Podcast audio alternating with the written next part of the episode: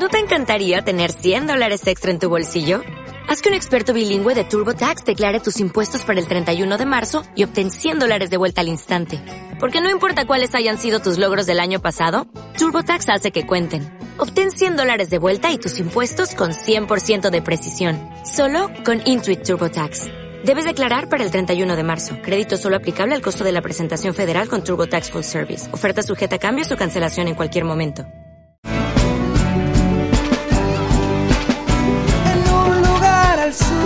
En un lugar al sur, conducido por Martín Reinaga. Los viernes a las 19 horas por FM 91.1. Radio Nova, la radio de la diócesis de Quilmes.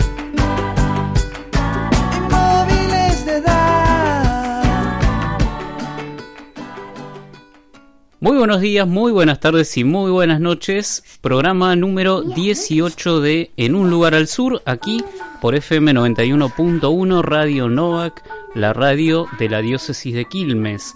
Les recordamos que pueden escucharnos en la página de Facebook de eh, en la página de Facebook FM 91.1 Radio Novak. Tienen que apretar el botón Usar aplicación lo mismo en la página de este programa, en un lugar al sur. O como Norma nos dijo nuestra directora la semana pasada, que fue nuestra invitada, ponen directamente en el buscador eh, Radio Nova que en vivo y ya el primer link es el que los conecta directamente a la radio. Eh, les decía, programa número 18, un nuevo programa bajo la lluvia. Al menos el estudio está bajo la lluvia. Acá al menos por ahora el techo no se llueve y esperemos que no. Tenemos acá la ventana, pero nos impide el paso de, la lluvia. Eh, sí, decíamos con Juano cuántos viernes nos ha encontrado eh, estar al aire con la lluvia de fondo. Eh, así que bueno, ya parece va a ser eh, lo habitual. prepararse con el paraguas para venir a la radio. Bueno, yo le había prometido a Norma hacer una hojita con la programación, así que ahora la voy a dejar acá en la mesa de trabajo, en donde tenemos una grilla con todos los programas de la semana, su horario. Eh, lo que me estaba dando cuenta es que el día martes no hay ningún programa. Ah, acá me dice Juan, es un día que se reservó para las ediciones y grabaciones. Ah, entonces eh, hay trabajo en la radio, pero no hay programación. Bueno, hay música, hay los avances, mensajes y demás que escuchamos permanentemente. Pero mm, bueno, después tenemos de lunes a viernes Causa de Alegría, esta radio revista que está conducida por eh, Norma, Norma Díaz, que también es la directora de esta radio. Después tenemos el lunes a las 18 en El Camino con Vos, 19 horas evangelizando con el Redentor. Los miércoles tenemos una maratón radial de 15 a 19 horas. Tenemos Caminando con María, Hoy Bailaré, América tiene un corazón, Cristo cuenta contigo y Misión, un estilo de vida. Jueves, dos programas nada más. Canto América a las 17 y a las 18 al ritmo de Jesús. Y los viernes tenemos al mediodía con voz y por voz y a las 19 horas este gran programa en un lugar al sur. Y los sábados, ya para el mediodía, a las 11 Frecuencia Joven y a las 12 Soñando con Don Bosco. Toda esta programación ustedes la van a encontrar en una imagen que está circulando en las redes sociales en esta semana, que no sé quién de acá de la radio la... Javier Villanueva, claro, nuestro, uno de nuestros oyentes, que a veces se comunica y nos cuenta que está escuchando el programa, bueno, es eh, el conductor del programa en el, en el camino con vos, eh, diseñó, bueno, esta imagen que está circulando con toda la programación de nuestra radio. Bueno, eh, el tema de hoy es sobre la iglesia. Bueno, está mm, como tema también así en el trasfondo del, del debate, primero en diputados, ahora en el Senado, eh, de esto de la despenalización del aborto o la interrupción voluntaria del embarazo, eh, siempre aparece la cuestión de la iglesia. ¿no? de la iglesia y el Estado. que claramente, digamos, al menos desde mi punto de vista es un tema ya superado, pero bueno, eh, cuando aparecen estos temas que en donde la cuestión moral aparece bastante marcada, eh, aparece también el cuestionamiento a la iglesia y tildándola como retrógrada, conservadora, eh, bueno, esto que impide la, libre elección la o establece cierta sumisión, la obediencia, movilizar desde, desde esos lugares. Pero ciertamente los que somos parte de, la iglesia y sobre todo de, esta iglesia particular de Quilmes, eh, que tenemos una tradición bien firme sobre los derechos humanos, sobre la misión, sobre la opción preferencial por los pobres, eh, tenemos claro eh, que la fidelidad sobre todo es al Evangelio.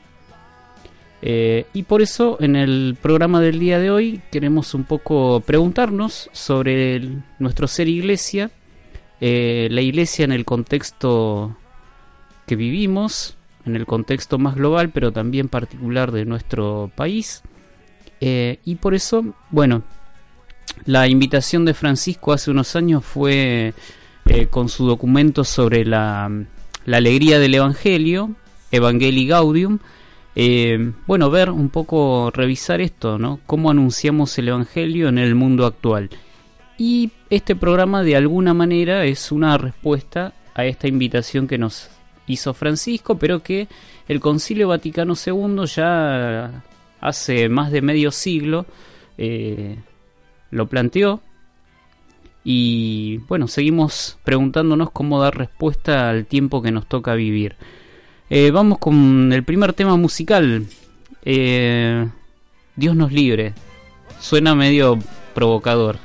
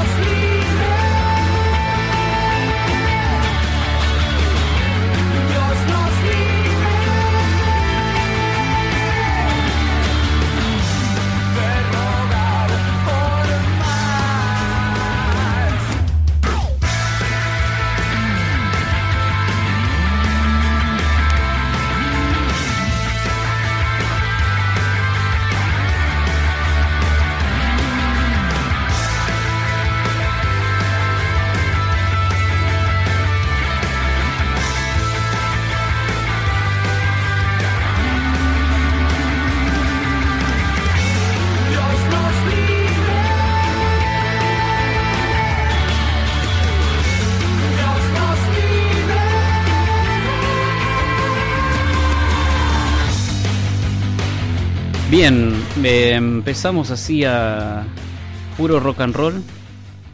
Bien, eh, bien para arriba con Gustavo Cerati, Dios nos libre. Esto es del disco Ahí vamos. Creo que uno de los mejores.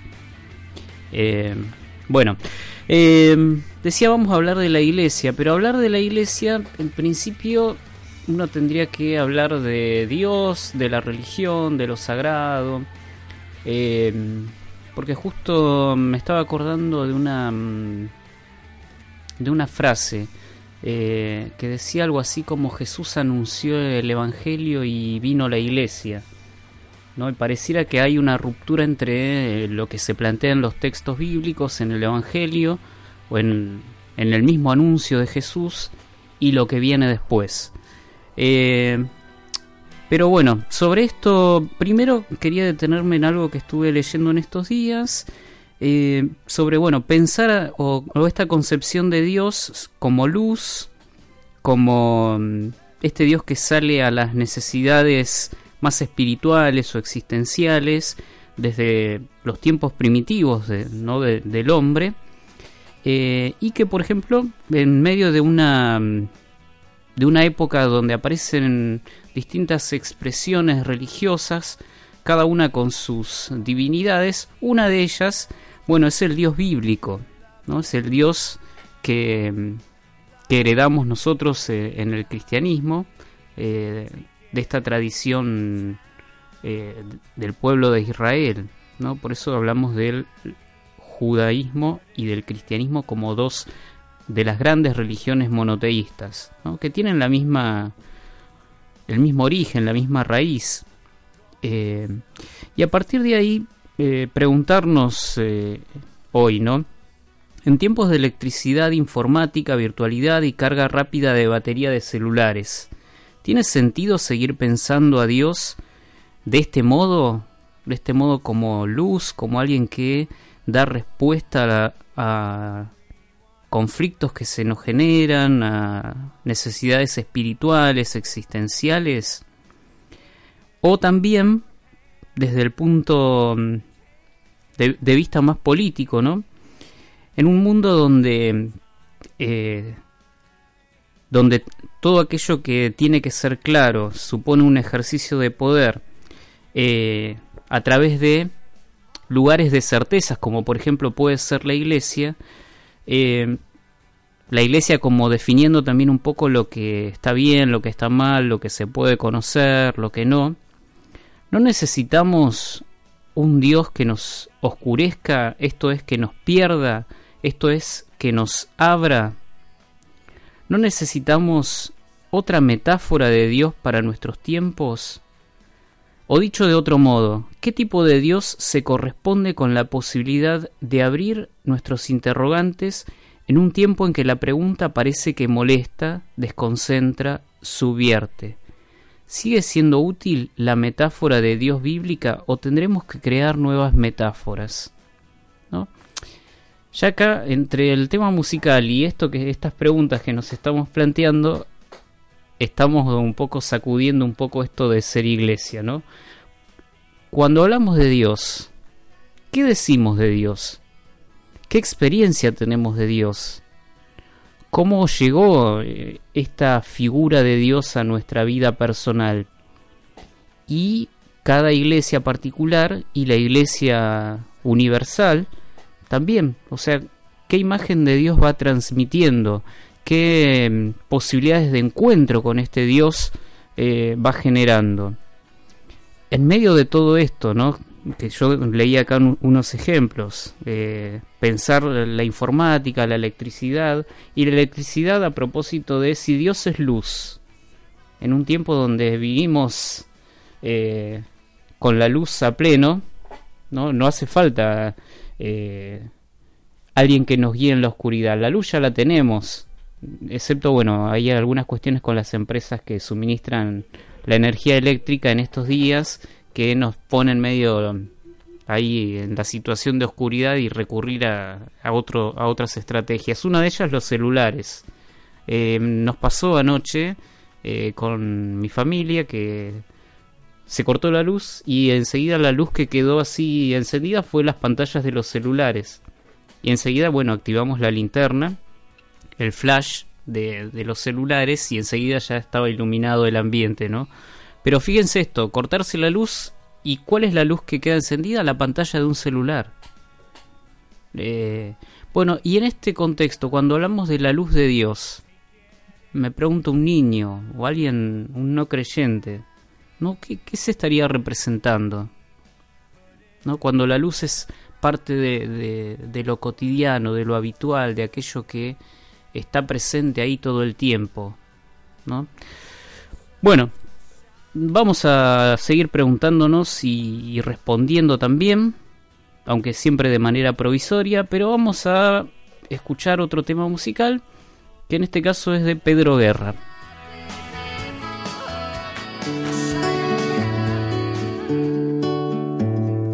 Alguien lo vio en el bolsillo de la nigeriana que embarazada atravesó el estrecho Alguien lo vio buscando un hueco entre los refugiados, que en Ingusetia son como desechos.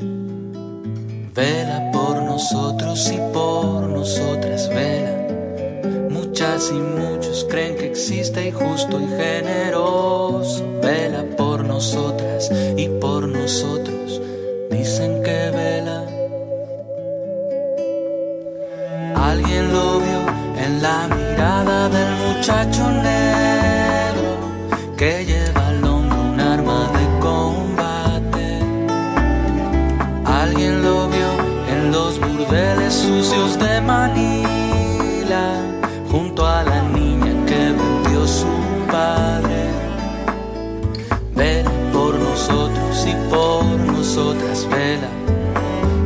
Y muchos creen que existe y justo y generoso vela por nosotras y por nosotros. Dicen que vela. Y es que somos iguales,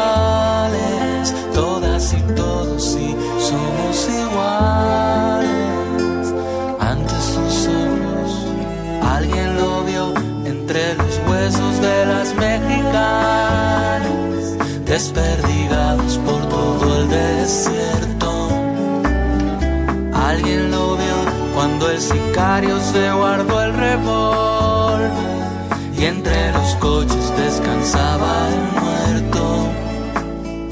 Vela por nosotros y por nosotras, vela. Muchas y muchos creen que existe y justo generoso. Vela por nosotras y por nosotros. Y por nosotras vela. Muchas y muchos creen que existe y justo y generoso vela por nosotras y por nosotros. Dicen que vela, vela por nosotros y por nosotras vela. Escuchábamos a Pedro Guerra, Dios. Les decía que este cambio que se se viene proponiendo en, la iglesia como institución. Voy a referirme ahora como a la iglesia como institución, ¿no? Eh, Francisco en Evangelii Gaudium la plantea eh, como una impostergable renovación eclesial. Eh, y la plantea como un, como un sueño. Dice, sueño con una opción misionera capaz de transformarlo todo para que las costumbres, los estilos, los horarios, el lenguaje y toda estructura eclesial se convierte en un cauce adecuado para la evangelización del mundo actual más que para, la autopreservación. ¿No? Entonces, eh, la pregunta es, bueno, primero nos preguntamos, bueno, ¿qué imagen de Dios o qué presencia de Dios es la que transmitimos, anunciamos como iglesia también la iglesia a sí misma, ¿no? ¿Cómo se, se presenta a sí misma eh, esta experiencia de Dios? ¿no? Porque pareciera que a veces eh, esto si Francisco lo pone en términos de renovación eclesial y habla de eh, renovar toda estructura, está hablando de la iglesia misma, con todas sus instituciones, la iglesia como institución con todos sus organismos. Eh, pensar, por ejemplo, que eh, esta misma radio es un organismo de, la iglesia. Los colegios de la iglesia. Eh, bueno, y tenemos así distintos, distintos ámbitos propios de la iglesia que pareciera que se ven interpelados por el tiempo que nos toca vivir, con todos los avances de la ciencia, la técnica, ciertas miradas eh, políticas, económicas que se, que se imponen de alguna manera y que nos obligan a dar una respuesta. Bueno, ¿qué sería lo propio o, cuál es la función de la iglesia en el mundo actual? Eh, la misión de la iglesia es evangelizar, la misión de la iglesia es anunciar el evangelio. En Evangelii Nuntiandi, Pablo VI dice la iglesia existe para evangelizar. Eh, esa es su razón de ser. Eh, bueno, ¿en qué consiste ese anuncio en el reino de Dios? Yo decía hace rato esta frase, eh, Jesús anunció el Evangelio y vino la iglesia, ¿no? Y decía, bueno, pareciera que hay como cierta discontinuidad entre el anuncio de Jesús y lo que deviene después, que es eh, la iglesia. Y digo la iglesia como institución, ¿no? Y esta institución que en este contexto pareciera no estar eh, dando respuesta o una respuesta que se adecue al tiempo que nos toca vivir. Eh, ¿Qué es lo que buscamos? Autopreservarnos, o sea, buscar que no que la iglesia no se derrumbe, que los fieles no salgan corriendo hacia otros hacia otras propuestas eh, espirituales, ciertas prácticas pseudo religiosas eh, o bueno buscar también que digo la autopreservación en el sentido de que sean militantes pero siempre dentro de la iglesia. Y esta invitación que se nos ha hecho en otro momento de involucrarnos o la doctrina social de la iglesia misma eh, los laicos tenemos que involucrarnos en los distintos ámbitos de la sociedad. Bueno, no, más vale nos quedamos todos en nuestra pequeña comunidad, este, reflexionando, rezando, criticando, ofreciendo un, no sé, un relato, un discurso que busque precisamente esto, encerrarnos más para que lo, que, lo poco que tenemos no se pierda. Pero sin embargo hay mucho para salir al encuentro. Bueno, y este es el desafío, cómo encontrar un lenguaje adecuado, un estilo, horarios que se adecúen un poco a la situación que nos toca vivir. Eh, por ejemplo, a veces eh, yo acá en el Instituto de Catequesis, ¿no? que tenemos la formación en, bueno, en distintas materias, ¿no? y yo digo, a veces la exigencia charla prebautismal, tienen que estar los padres eh, padrinos y tienen que estar un, no sé, un miércoles a las 3 de la tarde. Y por ahí están trabajando, uno no puede, entonces el planteo, bueno, los catequistas, bueno, pero este mi esposo no puede, la madrina en ese momento no puede por estar trabajando, tiene tal compromiso, tiene que retirar a los chicos de la escuela o bueno, lo que sea, ¿no? Ah, no, bueno, entonces eh, tendrá que ser en otro lugar, en otra ocasión, ¿no? Este, entonces ahí ya tenemos una cuestión con los horarios, ¿no? Con esto de los requisitos. Eh, hay requisitos que hay que cumplir, por supuesto, pero mm, no son absolutos. Mm, entonces ahí, digamos, tenemos que revisar un poco este modo de, ser iglesia. Eh, dice, para que toda estructura eclesial se convierta en un cauce adecuado para la evangelización del mundo actual.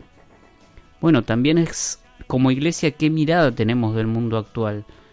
Eh, la iglesia de por sí ya tiene eh, como su razón de ser eh, una mirada ética y una mirada, si se quiere, moralizante, ¿no? ¿Qué está bien y qué está mal? Bueno, frente a, por ejemplo, esto que nos toca en este momento, decir, bueno, esto que pasa en nuestra sociedad, el derecho a la vida, ¿no? ¿Qué posicionamiento tenemos? ¿Qué justificación eh, tenemos y en eso como institución, qué rol jugamos en, la sociedad, eh, qué rol o qué palabra damos en, eh, en el debate. Bueno, no me di cuenta, pero ya estamos y media en punto. Mm, así que vamos a dejar una canción para después de los avances.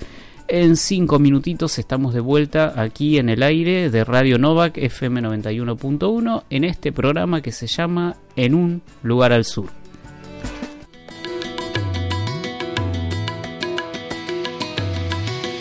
Comunicate con Radio Novak por teléfono al 4250 4186 o buscanos en Facebook FM 91.1 Radio Novak.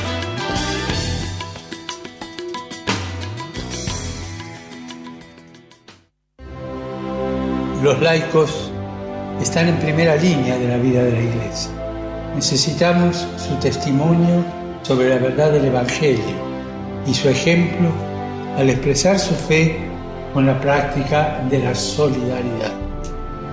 Demos gracias por los laicos que arriesgan, que no tienen miedo y que ofrecen razones de esperanza a los más pobres, a los excluidos, los marginados Pidamos juntos este mes para que los fieles laicos cumplan su misión específica, la misión que han recibido en el bautismo, poniendo su creatividad al servicio de los desafíos del mundo actual.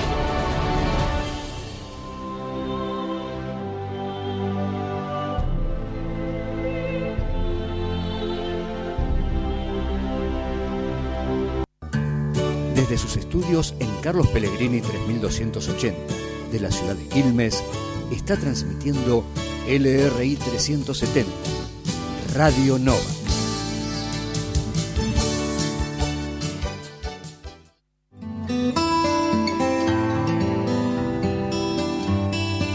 Con la duda de la samaritana con respecto al lugar donde se debía ir para adorar a Dios, Jesús deja claro expresamente que la salvación viene de los judíos y que los otros adoran lo que no conocen.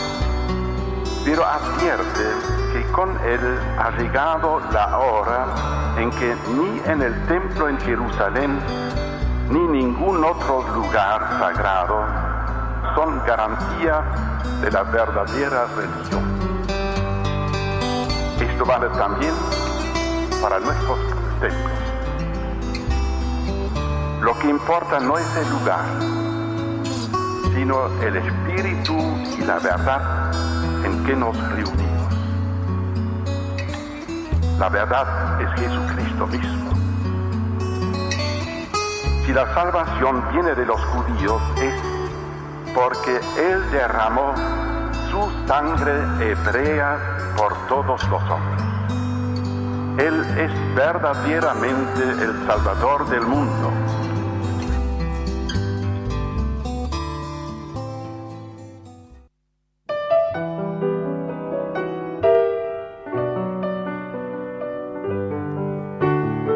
Nuestro pasado nos identifica hoy. Radio Novak, haciendo historia.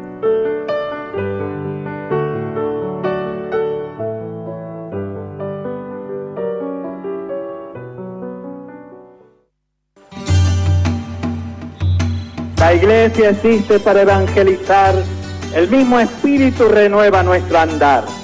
Servir como instrumento de comunión, vivir con gozo el evangelio del Señor, con él ir al encuentro de aquellos que están lejos, sentarnos a la mesa sin discriminación. FM 91.1 Radio Novak Haciendo Historia. Causa de Alegría, con la conducción de Norma Díaz. Radio Revista Diocesana, de lunes a viernes de 10 a 12 horas. Por FM 91.1. Radio Novak, la radio de la diócesis de Quilmes. mamá, papá, buen día. Chicos, buen día. A todos, buen día, buen día, día, día, buen día.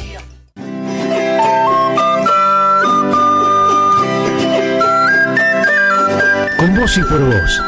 Un espacio de la Vicaría de Solidaridad para compartir voces de los que están sin voz. Los viernes a las 12 por FM 91.1. Radio Nova, la radio de la diócesis de Quilmes.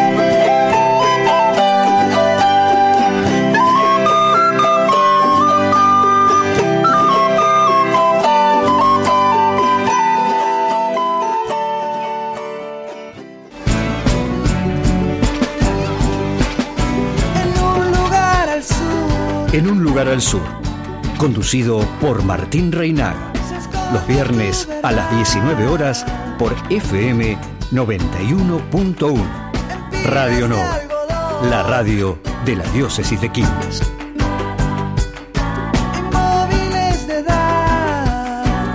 Estamos de nuevo aquí en Radio Nova, que FM 91.1, la radio de la diócesis de Quilmes, en el programa número 18 en su segundo año de En un lugar al sur.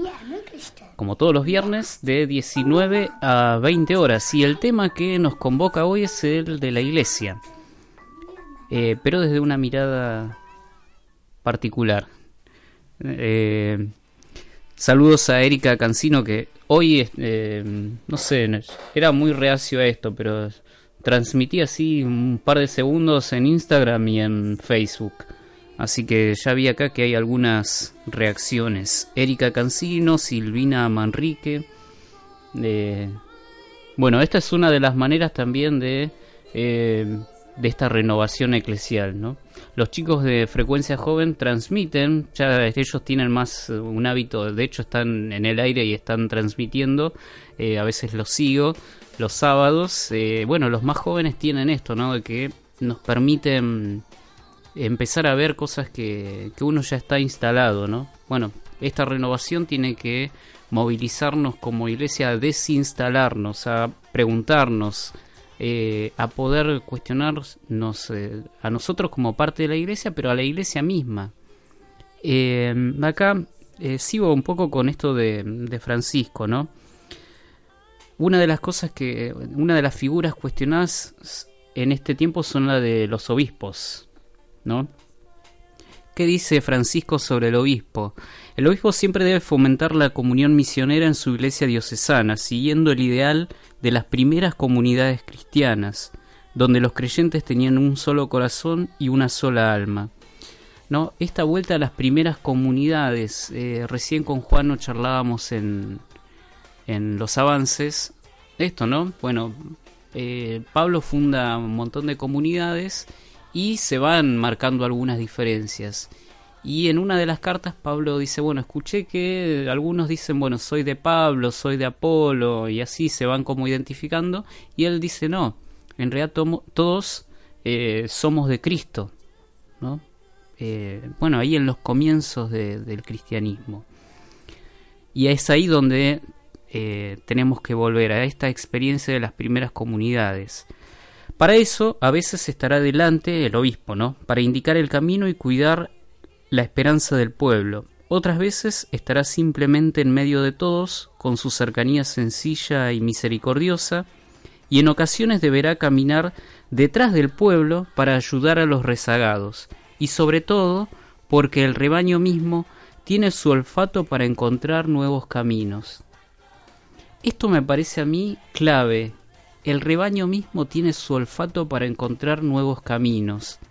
¿no? Está el obispo que se pone así adelante, eh, se pone en ese lugar propio que le corresponde también, ¿no? Eh, como parte de la jerarquía de la iglesia, pero más que como un servicio, es resaltar un poco esta figura de la autoridad, ¿no? La autoridad, pero no la autoridad que uno, digamos, se gana por su reconocimiento, sino la, autoridad como algo jurídico y que además se impone, ¿no? que es distinto. Esta figura del obispo que acompaña, que está atento y que además puede escuchar al rebaño porque dice eh, que es el que de alguna manera también dice tiene su olfato para encontrar nuevos caminos. ¿no? Si bien tiene esta función de pastor, de conducir, de guiar, pero es el rebaño también. Puede encontrar otros caminos y ahí es el, la sabiduría de dejarse conducir por otros, ¿no?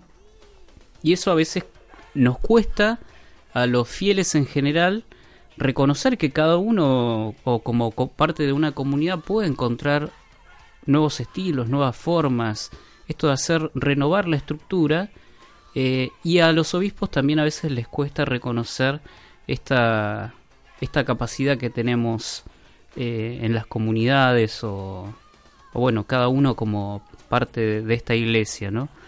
Eh, bueno, pero acá mismo, bueno, Francisco dice algo más.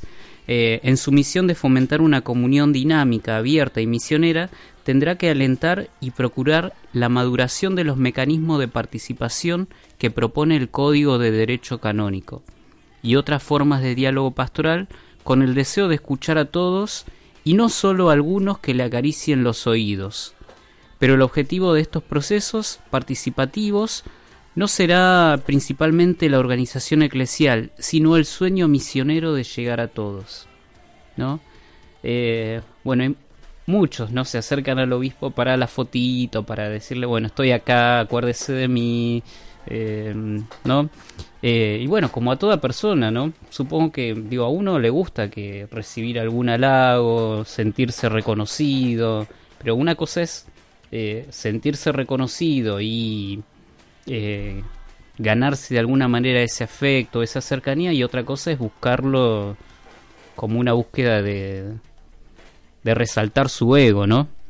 Pero bueno, dice que estos mecanismos están previstos en la ley que rige a la iglesia, el Código de Derecho Canónico. Uno dice, bueno, es todo un mundo aparte la iglesia. Sí, tiene su estructura, tiene sus leyes, eh, tiene que estar también atento a las leyes propias de, cada estado en donde se encuentra. Eh, pero bueno, por eso, charlando con otros, uno dice, bueno, hay toda una estructura y un sistema jurídico y demás que, bueno, es un mundo aparte, dicen algunos. Pero no, la idea es que la iglesia es parte de, este mundo y de esta realidad toda y estamos llamados a hacer un aporte. Bueno, vamos con música. Quedamos en deuda del bloque anterior con un tema de, en este caso, Lila Downs. Vamos a escucharla y después seguimos un poquito más.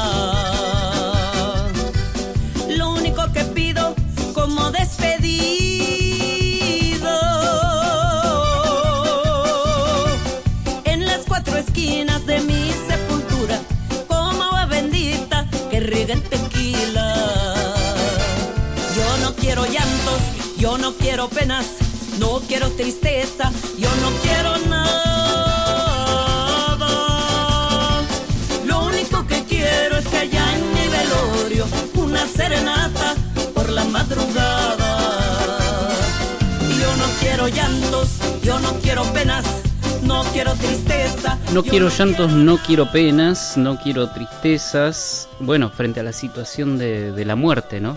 Que hay algo que siempre digo, ¿no? La única certeza que tenemos es que vamos a morir. Eh, y en esto, bueno, la iglesia tiene su enseñanza también y nuestra fe también está puesta ahí, ¿no? Eh, en una experiencia particular eh, de la muerte y la resurrección de Jesús, ¿no? Y la muerte no, la muerte como algo que se da naturalmente, sino lo matan, que es distinto, en un contexto sociopolítico determinado, ¿no? Eh, estaba hablando de la figura del obispo, pero vamos un cachito más allá y vamos con la figura del Papa.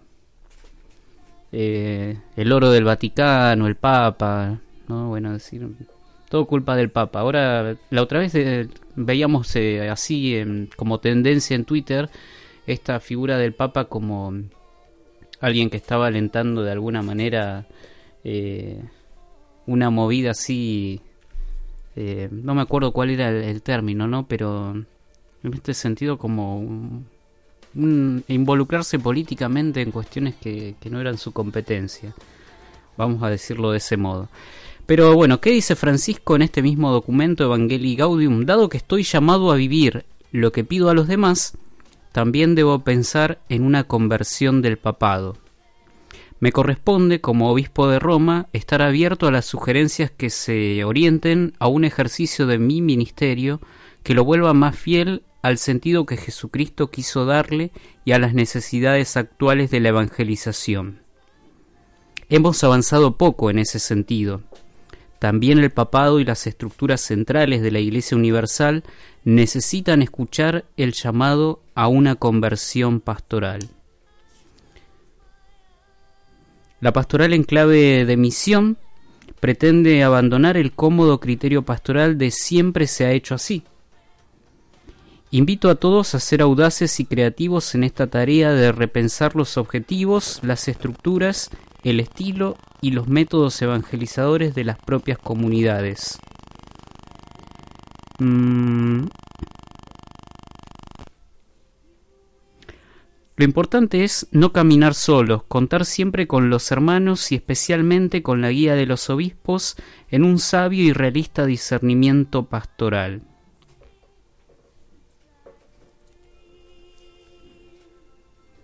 Una excesiva centralización, más que ayudar, complica la vida de la Iglesia y su dinámica misionera. Todo el mundo en este momento está atento a lo que hace, dice o deja de hacer el Papa Francisco yo siempre digo, sabemos más lo que hace Francisco que lo que hace cada obispo en su diócesis. En este caso uno tendría que preguntarse por el obispo Carlos y el obispo Maxi. ¿Qué están, qué están proponiendo? ¿Qué están enseñando? ¿Cómo están acompañando como pastores? ¿Están adelante? ¿Están en el medio? ¿Quedan atrás con los rezagados? van viendo con algunas, eh, con parte del pueblo de Dios acá en Quilmes, estos otros caminos posibles. Eh, ¿No? Bueno, no sé si alguien que esté escuchando puede llamar o mandar un mensaje o después en la semana comunicarse con Norma que está todos los días a la mañana y, y contar un poco, que Norma siempre cuenta un poco las novedades en su radio revista diocesana. Causa de Alegría de lunes a viernes de 10 a 12 de la mañana. Em, bueno, vamos con más música porque si no pierdo este equilibrio entre la palabra y la música y se aburrirán de escucharme. Vamos ahora con eh, Divididos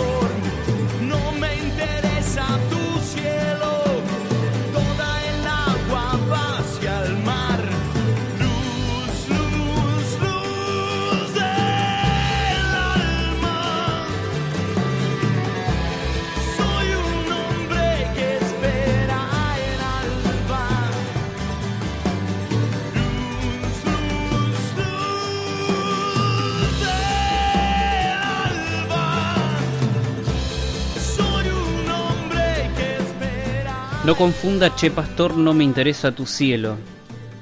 ¿No? A veces tenemos la mirada más puesta en el cielo que en el suelo. Eh, como dicen en Hechos de los Apóstoles, ahí al inicio, la ascensión de Jesús y se aparece ahí alguien y dice, ¿qué hacen mirando al cielo? ¿No?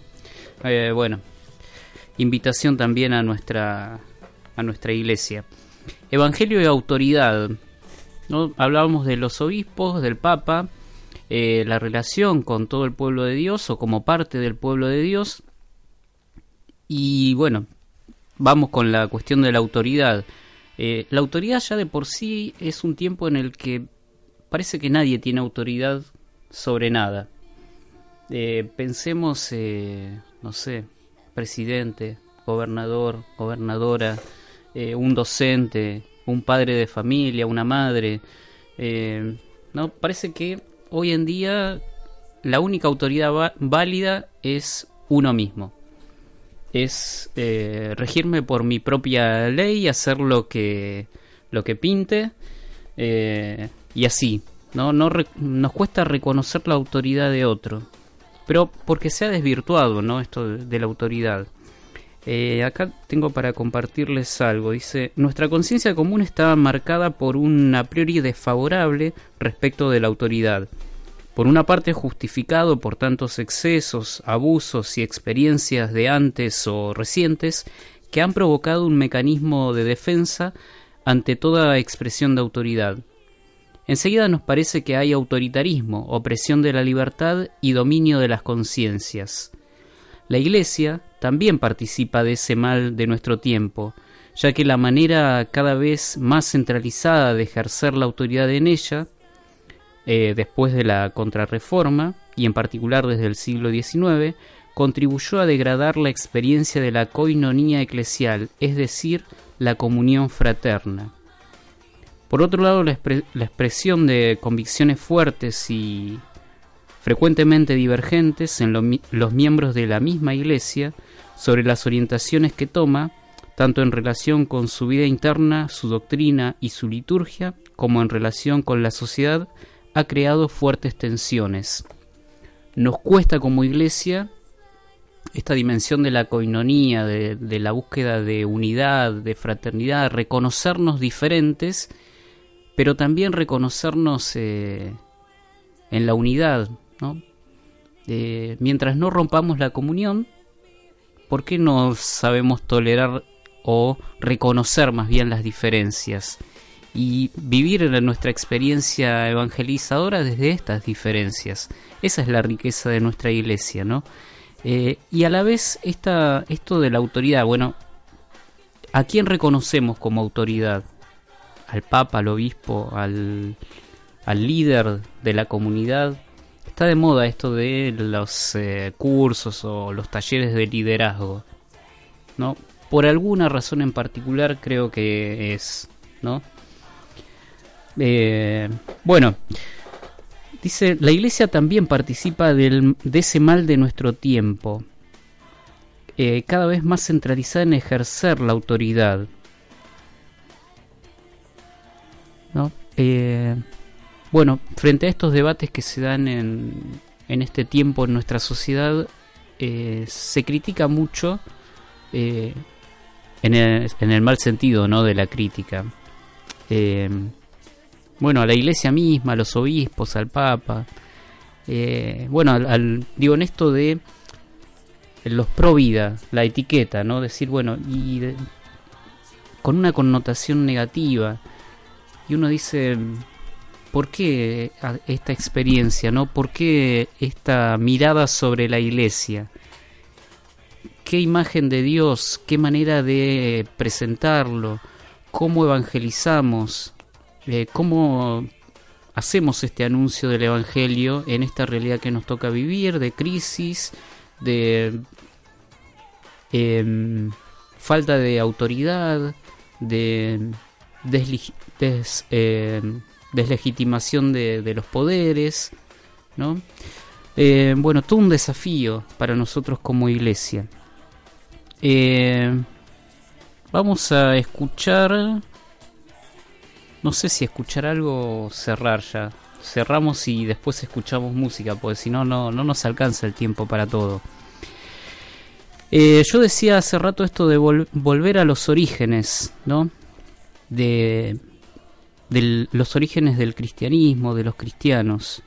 Eh, en este sentido, Eduardo de la Serna, un sacerdote acá en nuestra diócesis, tiene un librito que se llama De Jesús a la Gran Iglesia, el nacimiento del cristianismo, y hace un recorrido interesante por eh, distintos escritos, bíblicos y extrabíblicos y establece como distintas generaciones de, en este proceso hasta que se conforma el cristianismo. Em, por ejemplo, acá una cita así, pero bien cortita. Surgido en sus orígenes como una secta judía, el grupo de los nazarenos empieza a tener una expansión por el Mediterráneo que no parece haberse detenido por mucho tiempo. Ciertamente el primer gran salto empieza en la profunda convicción de la resurrección del Maestro que los había puesto en camino. Confiados en ese Dios, al que reconocen como un Padre que nos hace hermanos y hermanas, empiezan a anunciar esta fraternidad comenzando por los últimos, los no valorados, los pobres, las mujeres, los impuros, los deshonrados. Y así empieza a entusiasmar a muchos judíos de la diáspora, o sea, la, separación, que parecen juntarse entre sí y con otros al regresar a sus lugares de residencia. Y seguramente ese entusiasmo fue contagioso incluso entre algunos no judíos, quizá comenzando por los llamados temerosos de Dios. ¿No? Así, como una secta, comienza como una secta, pero en el sentido de un pequeño grupo, que empiezan a contagiarse entre sí esta alegría del Evangelio y a partir de ahí comienza un anuncio transformador que comienza por eh, los digamos los marginales los marginados eh, y desde ahí empieza a entusiasmar ¿Dónde está la iglesia como institución hoy en día? ¿Acompañando a quiénes? ¿De qué manera? Los obispos, nosotros como fieles laicos en nuestros distintos ámbitos de, de participación. Bueno, este fue nuestro programa, programa número 18 de En un lugar al sur. Y nos despedimos hasta la semana que viene y vamos a mm, escuchar eh, al menos un fragmento de una canción ya reconocida por todos de Fito Páez, pero en este caso la versión de Milton Nascimento, eh, que es eh, Yo vengo a ofrecer mi corazón. Bien, hasta la semana que viene, que tengan muy buenos días, muy buenas tardes y muy buenas noches.